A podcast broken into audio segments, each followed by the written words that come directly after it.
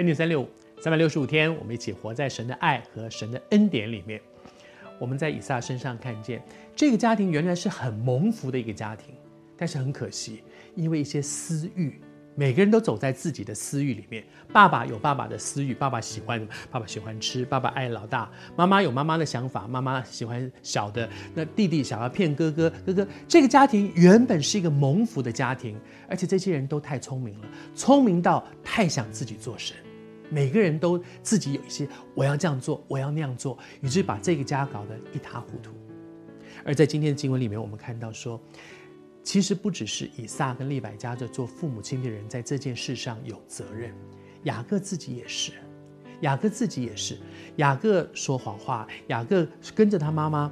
其实我求神帮助我们在上帝的恩典里面，在雅各身上恩待我们，我们可以经验一件事：是孩子还在肚子里面的时候，神就已经预言说将来大的要服侍小。这是一个事实，是神的一个特别的安排，但是你不需要插手在神的工作当中，我来促成这件事，不需要。利百加、雅各都想促成这件事，但是他们不这样做，上帝就不能达到了吗？上帝可以，上帝而且达到的方法一定比他们想的更好，而且不需要有虚谎。我求神来帮助我们。我想到另外一个圣经人物，就是大卫。大卫真的很不一样。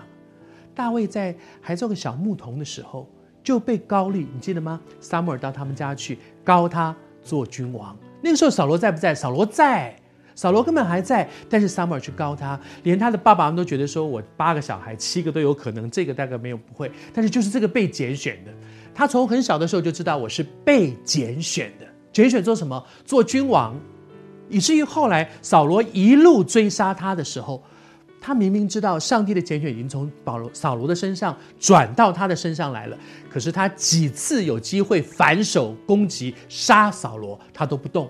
他说一句话：“我不敢伸手碰耶和华的受膏者。”他宁可自己受吃亏，自己受苦，被逼迫。是他吃了很多的亏，可是大卫这个人被称为合神心意的人，他也会做错事，但是他是一个合神心意的人。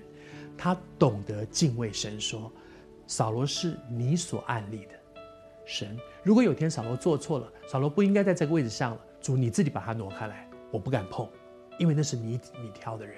至于我，我明明知道神拣选了我，我要接下一棒，但是我不要去抢棒，我就是等在这里，我等候神，以至于当神的时候到了，水到自然渠成。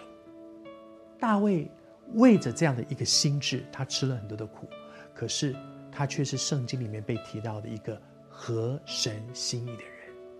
求主神恩待我们，不要抢到神的前头去，让主自己做，不要用自己的小聪明去成就一些事，反而乱了神的大局。愿主的旨意行在你我身上，如同在天上。